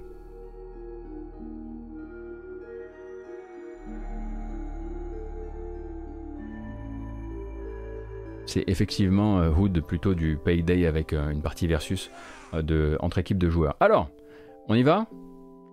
Launch trailer donc de Papetura, qui est un jeu d'aventure entièrement fabriqué avec du papier. Et du papier rétroéclairé et des sculptures en papier et de l'architecture en papier c'est à crever de beauté la dernière fois qu'on l'a vu en tout cas. Euh, c'est un donc, jeu d'aventure, plutôt on, l'imagine assez simpliste. Ça a l'air d'être très proche de, de, l'école euh, Amanita Design et à la musique. Eh bien c'est justement Floex, euh, Thomas, Thomas Dvorak que vous connaissez principalement pour son travail chez Amanita Design. Alors qu'est-ce que donne ce nouveau launch trailer si c'est pas l'ancien trailer hein?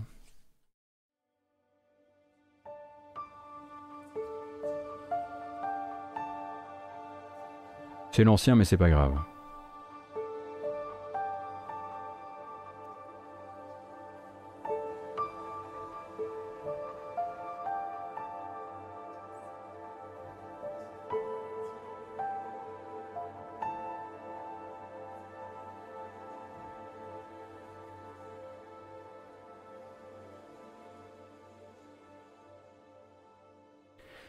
Développé a priori par une personne qui s'appelle Petoms, donc c'est le nom de son, c'est ce nom de, de développeur. Peut-être qu'ils sont un peu plus que ça, hein, mais donc c'est pas un jeu de chez Amanita, mais c'est un jeu très inspiré par Amanita. C'est un jeu en l'occurrence qui a été conçu en Pologne, je crois. Ça a l'air d'être sublimissime, donc euh, j'ai hâte de me pencher dessus. J'aimerais bien qu'on essaie de se pencher dessus au moins en stream durant le week-end. Je vais essayer de essayer de, goupiller ça. Et nous, notre euh, grâce matinale est terminée. Oui, elle était un petit peu, je l'avais aussi prévu un petit peu plus, un petit peu plus courte pour qu'on ait le temps ensuite de jouer à les jeux vidéo, euh, comme dirait l'autre. Donc, euh, bah donc il faut qu'on fasse la fête. Bah oui.